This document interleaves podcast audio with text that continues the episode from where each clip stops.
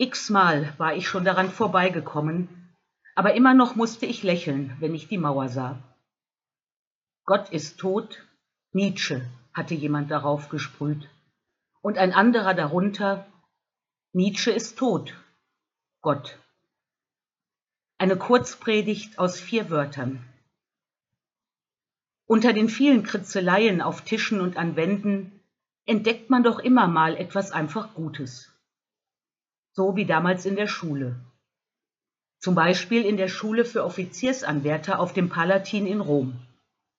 So um 125, vielleicht auch erst 200 nach Christus, ritzte ein Schüler ein Spottbild in die Wand. Er wollte sich offenbar über einen christlichen Mitschüler lustig machen. Das Kreuz ist zu sehen. Der Gekreuzigte trägt einen Eselskopf.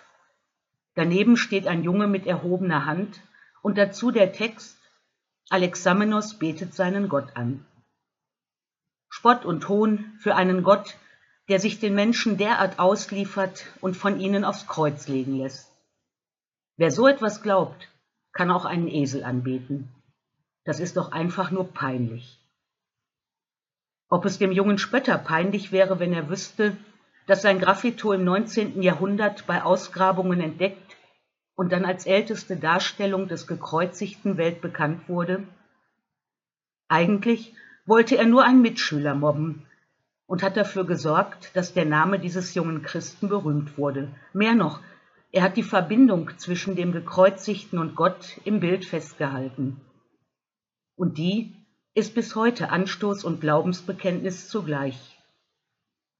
Was mir an den Atheisten nicht gefällt, fragt Heinrich Böll, sie reden immer von Gott. Eine gesegnete Karwoche, Pastorin Susanne Kuxoff.